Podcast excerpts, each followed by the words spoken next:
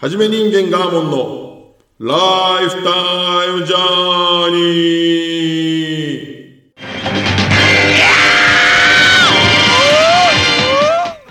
ー。この番組は私ガーモンがなかなか普通では味わえない稀有な人生体験を通し鬱屈とした今の世の中を時には切り時には笑い飛ばす超個人的ラジオです。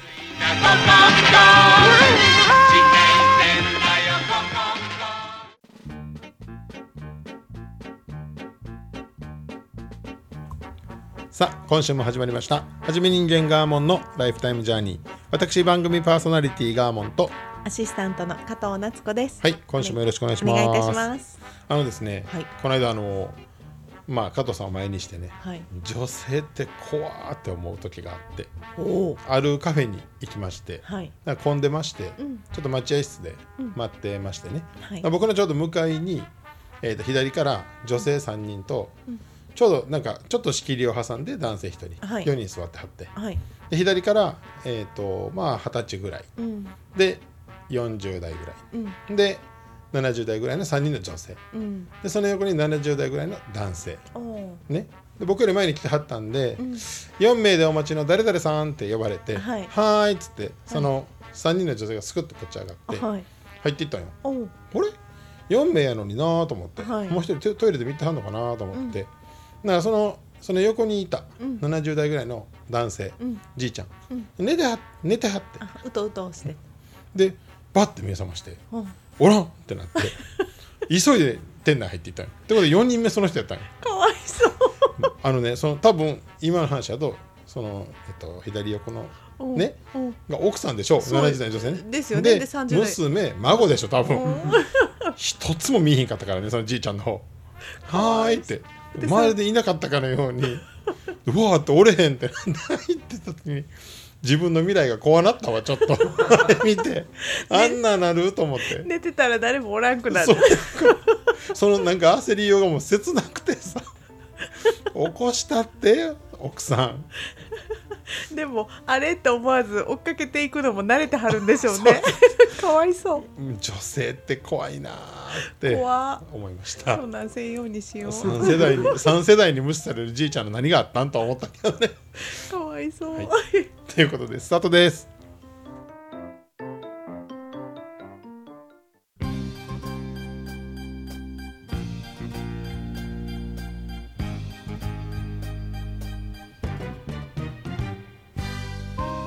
夜の帳にネオンが灯り男と女が消えてゆく。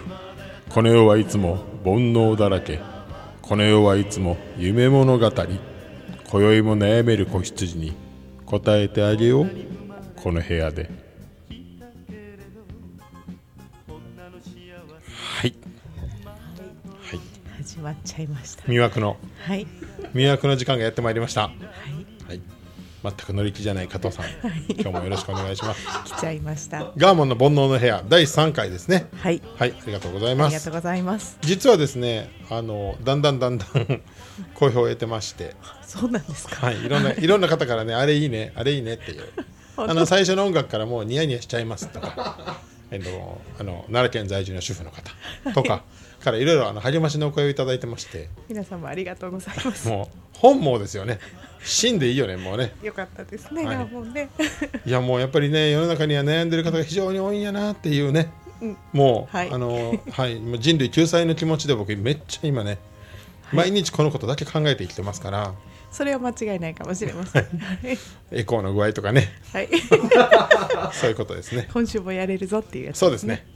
ということででは今日もいくつかのお悩みに答えていきたいと思いますまず最初の方です、兵庫県在住の女性もっと綺麗になってやるさんよりのお悩み相談です私には何も趣味がありません。世界中の遊びをやり尽くしているガーモンさんに何かいい趣味がないか教えてください。はいねはい。これ多分、うん、男女問わずはい。結構思ってはる方が多いんじゃないかと、すね。私もそうです。例えば定年を迎えたはい。お父さうん。んもう仕事一筋やね、うん。何もやることがないうん。家におっても邪険にされるみたいなねうん。聞くじゃないですかまあ、お若い方もねそう若い方もねお仕事あるけど気分転換のそうなんできるもの欲しいなとは思ってますでもねはいまあ根本的にねこの考えはちょっとおかしくてですねはい、いやいつも僕はあのこのね煩悩の部屋で言いますがうん、ちょっとあのいつもあの真面目に答える場面もいるので 真面目に答えようとしてますがそうなんですか？そうなんですよ。来たなと思ってたんで。いやちゃうちゃうんですよ。いやあのね趣味を持つということは、はい。本業があるってことでしょ？はい。そもそも、はい。本業の傍らで何かをしてさっきも気分転換でとおっしゃったじゃないですか。うん。だからコース料理に例えるとねうん、メインディッシュがあるからこそ副菜があるわけ。はいじゃないですか。はい。ね。そのメインディッシュが美味しくないんですよってほ言ってるようなもんですよこんなもん。あそうなんか？副菜になんかおも美味しいもんないですかみたいな。うん。これじゃなくてって言ってるみたい。焼肉食べに行ってうん。いきなりデザート食えへんでしょ？はい、肉わー食べるじゃないですか。お肉美味しいね。あ肉食べに行ってますからね、はいメインディッシュを食べに行くために足を運ぶわけですよね。なるほね？どはい。で趣味が欲しいんですなんて言ってる人は、うん。メインディッシュをおろそかにしているということにならざるを得ないんですよね。はい。どこで着地していいか分からへんでしょ？そうなんですよ。いやいや真面目な話。うん。本業を趣味にしたらいいんですよ、趣味を本業にしたらいいんですよ。転職するってことですか？それも一つです。なるほ今の本業がまず、あなたにとっては何なんですかって話ですよ。どまあ。本当に食べたいもんじゃないんじゃないんですかってこと。へえ。ね。はい。急に趣味を求めるのはおかしいよってこと。例えば。はい。ね。趣味でガーデニングなんて世の中で。うん。テレビでよく特集するじゃないですか、うん。バカなのって話ですよあんなもん。そう？まず手のいい農地を買いなさいってことですよ。ね。もう今の仕事すぐ辞めてうん。農業しなさいってことですよそうやったんですか？そうですよ。当たり前じゃないですか。本業をおろそかにしているのに趣味も減ったくれもないんじゃないんですかってことが僕は言いたいわけですよ。大変で大きな話になってきます。いやいやいや真面目な話ね。ちょっとあの飛躍をしすぎますが、はい。ね。思いませんか？まあ確かに。もう絵を絵をね。絵を描いてみたいなみたいなあれ。あちゃうねちゃうねもうベレー帽買ってこいって話ですよ。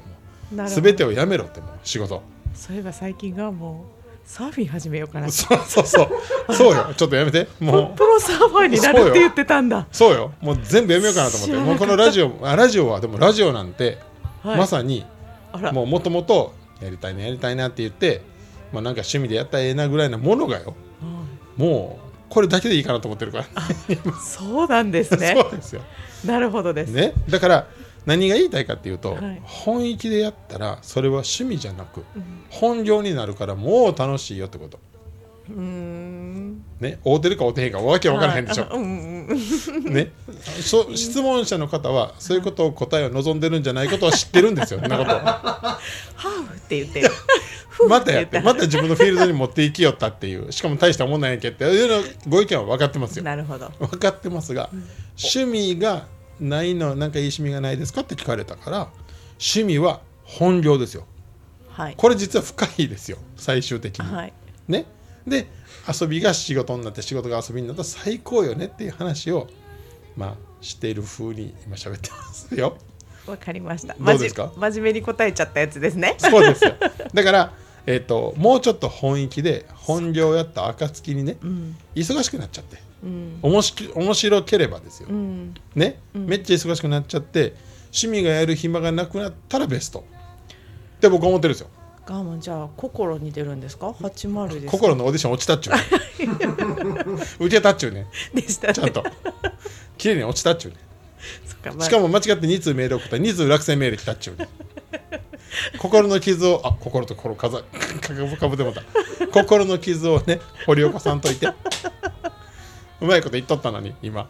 肝心要で噛むしもう。むちゃくちゃやんか。よくわかりました、あの、はい身をもって。焦ってるやん俺。心のオーディションのことはもう忘れてたんやから。FM のね。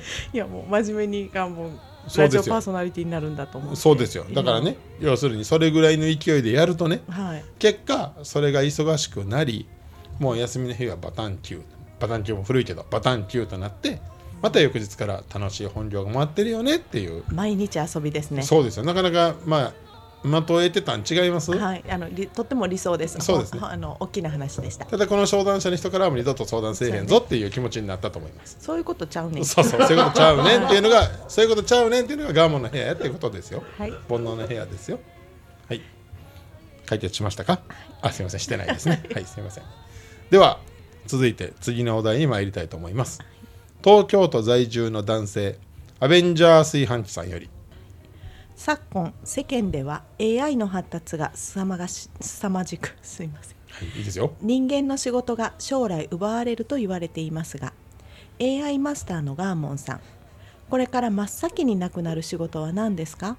そして残る仕事は何ですか？はい。ね。はい、もう戦々恐々です、うん。男性の方は、ね、サラリーマ少し前かンさんは。らこういう話題です、ね、これまあまあ本意で言われてますもんね、うんでもまたメディアにみんな騙されてます。あら。そんなんじゃないです。な大丈夫なんですか？いえ奪われる仕事は確実にあります。はい、はい。ただ、うん。みんなの観点はそこじゃないです。うん。もっと地球は優しいです。うん。はい。大丈夫な方でですね。はい、ではまず奪われる仕事。はい。これもうね毎今これ収録8月はい。ですね。8月20日です。はい、でこんなコロナ禍においてね、うん。来週週末にまたあの読売テレビでうん、24時間テレビやるんですよ。ああやるんだ。やるんですよ。うん。メインパーソナリティとね。まあ、はい。こんな時やからこそかもしれんけどね。はい。まず真っ先になくなるのは24時間テレビのスタッフの仕事ですね、なくなるんです。まあなぜかはまた後で言います、はい。はい、もうそれこそ AI に頼めばねギャラいりませんからねスタッフが、スタッフがいらなくて。ああもうもうパーソナリティもいりません。全員いりません。なくなります。走る人もいらない。いらないです。あんなもんいらないです、もう AI が走ります。AI が走ります。うんこうやってこうやって。そうそう。走ってる ずっとあのグラフが出ます。はい。これもうダメです。こんなのすぐなくなります。う、ん。ね。次に。はい。はい。えっ、といじめ問題に取り組まない学校の先生。全員もう AI になりますいじめ問題なんてもう取り組まない先生はいりません、うん、ロボットで十はいもうロボットトで十分です。これちょっと納得です。そんなもん当たり前です。ちょっと納得です。そして次。はい。ブラック企業の社長以下幹部連中全員もういりませんこんな仕事。いりません。もういらない。今 AI ですあんなもん。AI でもいらんかもしれない。でもいらないどっちでもいらん、ね、もうそれでもやらなあかん社員方 AI が引き受けます。あそうです。もうブラック企業はなくなります。残業なし。はい。なしはい。そして政治家、はい。えー警察。はい。官僚。全部もう裏で黒いことやってる仕事はなくなります。まね。いい人は残る。気づきました。あそう悪いことってそろそろ分かってもらったと思うんですけど、はい。AI の本当の意味ははい。愛なんですよねあれば。わかります？今ちょっとだんだん近づいていってるんですけど加藤さんに。全然分かんなかった。そうなんですね。愛のない仕事がなくなっていくんですよ。ロマンチックになっ愛のない仕事だけが AI が肩代わりするんですよ。人間には愛の残された仕事だけをするんですよ。た AI マスターって言ってましたわそうですよ。うん AI マスターちゃうんですよ。これ恋愛マスターなんですよ僕。先週 先週言ったと思うんですけど。分かっていただきました？愛のある仕事だけが残るんです。いなるほどです。だから心あるナース。うん。ね、正義のための政治家。うん。街の安全を守る警察。がもう24時間テレビ嫌いなんだ24時間テレビの黒い噂山ほどあるの知ってますか？そうなんですか？たくさんの寄付金が集まるけどーギャラで全部払っちゃってるとかね。あの黄いや分からへん。噂や噂や黄色い方のこと言ってるね。そうそう噂よ。うんうん走る方ね。チャリティーやつでチャリティーじゃないって話が山ほどあるわけです、まあね僕何が言いたかったかっていうと愛のあるように見せて愛のない仕事は AI が取ったらいいんじゃないかっていう。今あ深い。今のうまいこと言った。日は深いんよね。深い 深いバージョンやね。ちょっとなんか真面目。深いです、い、やだから。その通りかも。心を通わせない仕事はロボットで十分ですよね。ねめっちゃ解決案でしょ。すごい。ね。今のかっこいい。今週はここやったよピークは。めっちゃかっこいい。今のめっちゃいいです。この後ぐだぐだやからねね。言うとくけど。いやどの職業もそうですよ。心を持ってやっておられる方は仕事は必ずあります。そうですよ。ね？うん。わ、かりました？恋愛マスターが。そうですよ。はい。愛について語るんですよ。えー愛じゃないんですよ。なんであれまずわざわざ A と愛って書くかってね、はい。略語じゃないんですよ。漢字一文字の愛なんですよあれは。あのこれからなんかちょっとホッとしますね。これ姿 俺の姿見たら気持ち悪いよね。愛愛が愛がクソが言ってるからね。すいませんでした。でも未来は愛に満ち溢れた世界になることでしょいや素敵な素敵なご回答でした。解決されましたか？はい、アベンジャー炊飯器さん、大丈夫ですかね？大丈夫でしょうか？はい。いけますかね？なんかなんかいつもとトーンが違うそうです感じ。ね。そうですね。いいんでしょうか？いいんですよ。逆にいいんはいいいですよ。はい。次はい。ちょっと行きますね、はい。ちょっと時間押してますけど行きます。はい。神奈川県在住の女性崎陽軒のシューマイを器用に食べるさんより。私は動物が怖いです特に猫には過去に引っかかれたことがあり近くにいるだけで鳥肌が立ちます。でも彼が猫を飼いたがっています。どうしたら猫の恐怖を克服できますでしょうか？ね。動物への恐怖結構ありますからね。ねえ。でカップルでね飼いたいっていうのはよくありますよね。切実。どっちかは大好きで。切実ですこれは、うん。でももうこれ簡単なんです。あそうですか、はい、もうあの動物マスターでもありますから。はね、はい。あのこれはもういわゆるトラウマですよね。過去に引っかかれた、あ猫やから。猫馬ですよね。あちゃうか、えっと、虎猫ですよね。あちゃうか。要するに猫。トラウマですよね。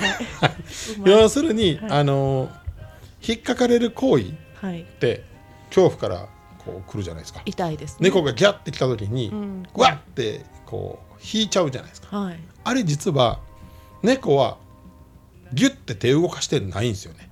うん？要するにギュッて爪を立てられた時にうん。人間が怖がって引く力がかかるのでかける事情です。傷が、実は猫は引っかかずそんなに。タッチしてる？そうです。爪は立ててるけどタッチしてそうなんですで向こうもとっさに引くもん人間が引くもんやから、うん。うわーってびっくりして引っかかるでみたいな。ギュッてお互いでこう引いちゃって、うん。あれが傷に痛い痛い痛いって。そうです。猫も思ってる。引いたらあかん引いたらあかん。そうです。あれがトラウマになってる原因。痛みがすごいから、ね？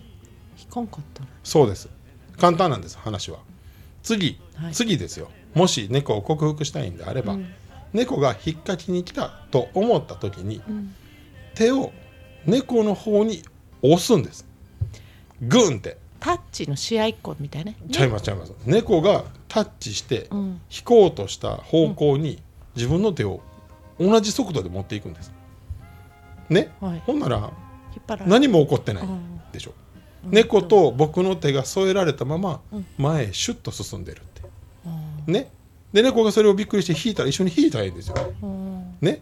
でそれをまた猫がびっくりして押したら一緒に押したらいいんですよ、ほんならいつの間にか部屋の中で2人ダンスしてますから。本当ですね。これが劇団四季ミュージカル「キャッツ」のもともとの成り立ちですよ。あれ作ったの僕ですよ。嘘です。それは嘘です。ええ？ー、そこほんまでええんちゃう？ええそうですかでよかったんちゃう？キャッツが怒るから。うんキャッツそういうことを言いたかったわけですよ。ね。ダンスですよと。そうですよ。分かり合うためのダンスですよそうですよ。そうですよ。今更フォローしてはるけどそうですよ。わかりましたか？これなんか準備してたんだと思ってここからあとごめんなさいってちょっと思っち要するにはい。要するにですよ。はい。ね条件反射で引く。はい。ね犬もそうですよ。余談で言うときますけど、犬にガブって噛まれた時にうわって引くから歯が食い込んだまま傷になるわけですよ。押すんすよ。誰かが言ってますほんならグッて口開くから、あらららって犬もね。誰かが言っていやほんまですよ、ね。ムツゴロウさんも言うたったもん。ムツゴロウさん。ムツゴロウさんヘビに首巻かれて死にかかっとったけどね、うん。それでも。押しようがなかった。ヘビやから。死にかかった映像見たからすごく好きになったけど 衝撃やったけど。要するにそうですよ。抗えへんかったら同じ歩幅でいったらうん。いい感じの世界が生まれるよっていう。もう一回言きますね。それが劇団式のキャッツの元の生い立ちですよ。へえ、はい。ありがとうそございます。うですか。はい。ね、だからやっぱり2番目がピークやったでしょ？はい。えっ、と 崎陽軒のシューマイを器用に食べるさん大丈夫ですか？解決しましたか？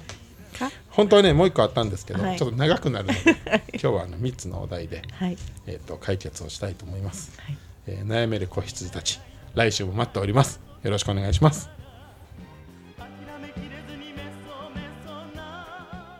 ガーモンのベストヒット GAM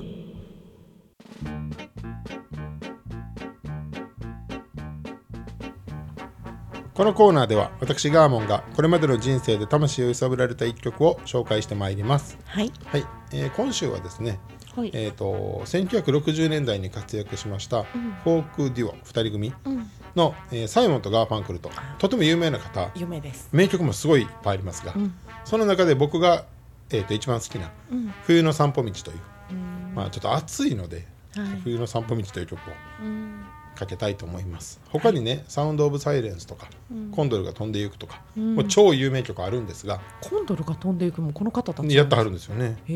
で僕はもうこの曲が一番好き。うん。なんかちょっとビートが効いてて、うん。フォークロックっぽい感じでうん。とても好きです、うん。はい。まあ何はともあれはい。聞いてみてください。サイモンガーファンクルで「冬の散歩道」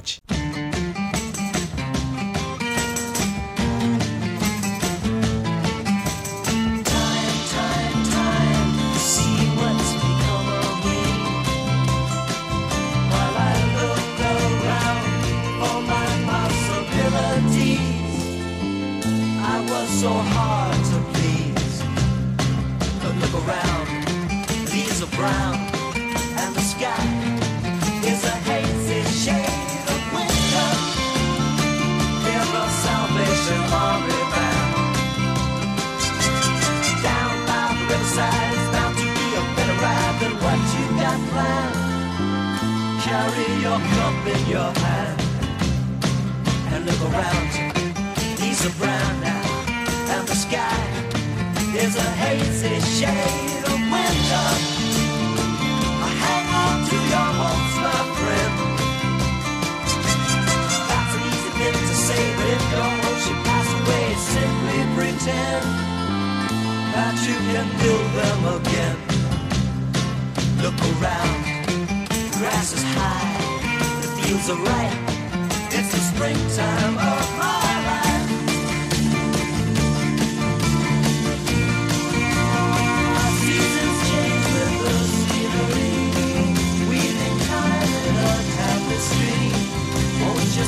and me? at any convenient time. I have my manuscripts wide with the noble manuscripts of unpublished rhyme. Drinking my vodka and lime. I look around, leaves are brown now, and the sky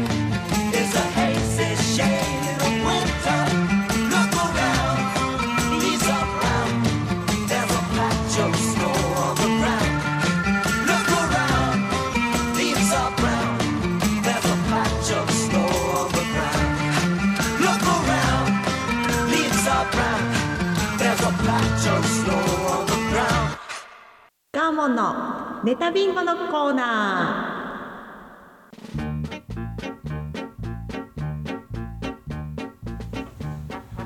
ー。このコーナーは稀有な人生を送ってきたガーモンの経験したエピソードから厳選した100個のネタリスト。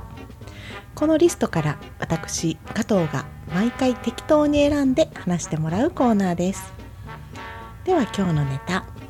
ネタナンバー51エージェンシー側の話。はい。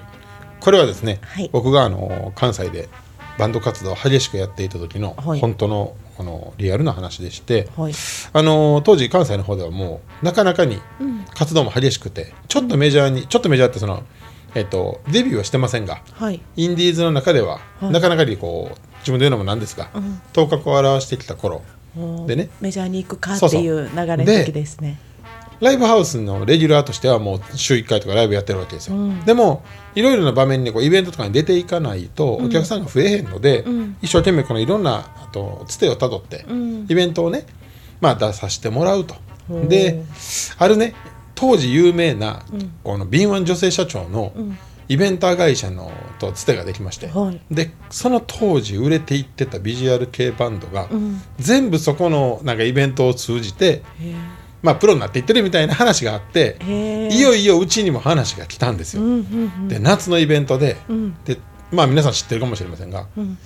まあ、実名出していいかどうか。ルナシーがね、はいはい。当時まだこうバッと来そうなもうデビュー。デビューしかけかなしてたんかなしてたんかもしれへんな。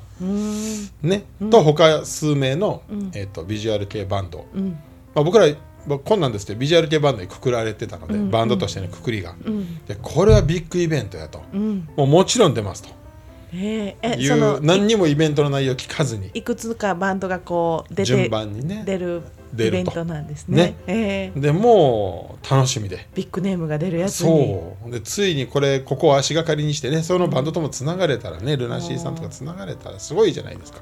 ねえ。ね。でいい企業は僕がそのマネジメントというか交渉をやってたもんでうんでバンドの中で。ぎそうそう。でギャラこんなんでねみたいな。なるほど、関西でのイベントうん。でそこら辺は聞いて。うん。でただ、えー、と会場プールやねんと、うん。いやいいですいいですと。もうどういうイベントでももう僕らやりますから、そんなビッグネームな集まんねやったら。うん。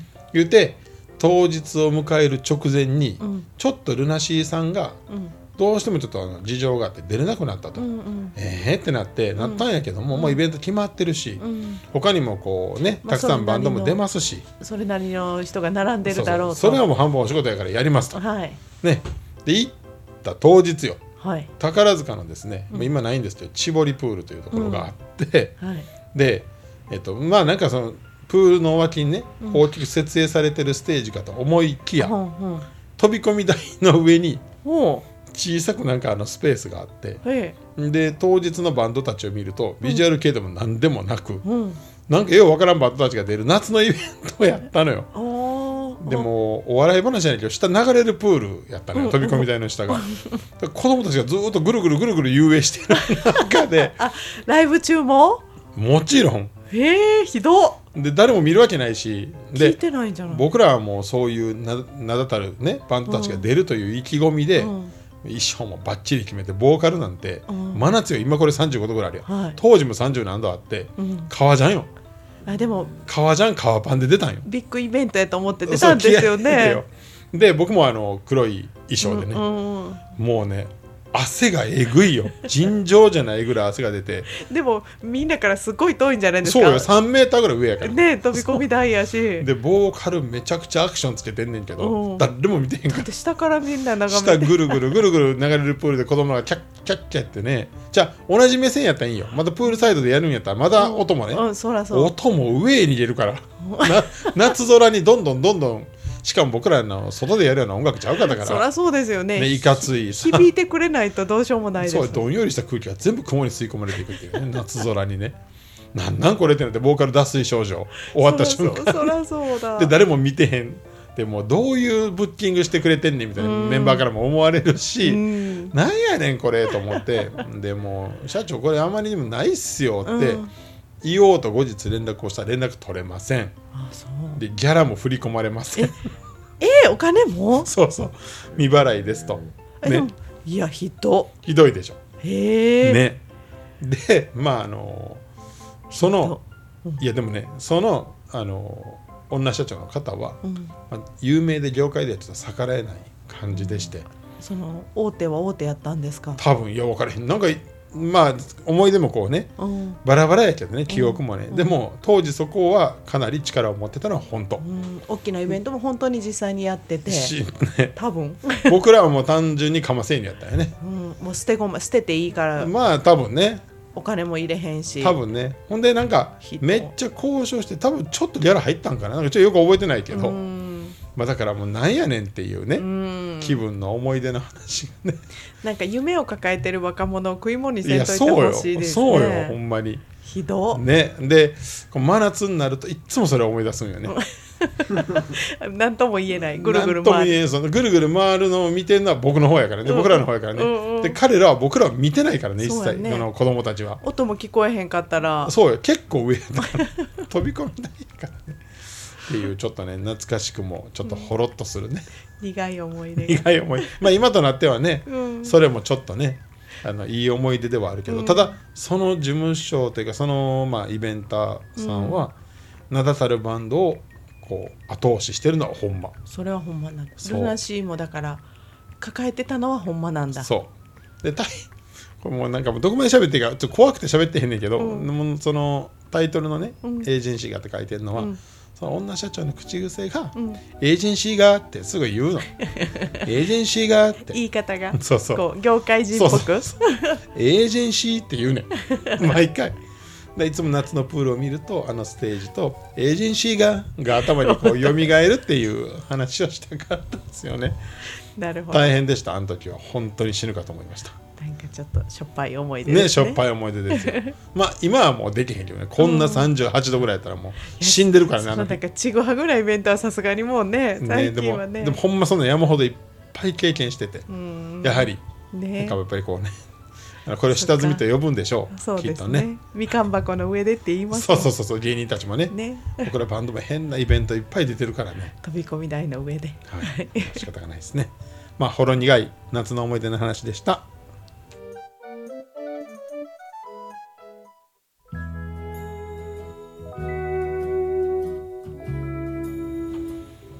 はい今週も無事終わりました。ありがとうござありがいました。とうございました。まあ、ほろ苦い夏の思い出なんて言い出すと、いよいよネタ切れやなって思ってる人もおるでしょうが、はい。そんなことはないので、まだありますか？あと1万252個あるんで、厳選して100個なんで、本当ですね。そうです。はい。素。晴らしいです、はい。では皆さんご意見 ツイッターの方へお願いいたします、はい。来週も頑張ります。それでは、さようなら。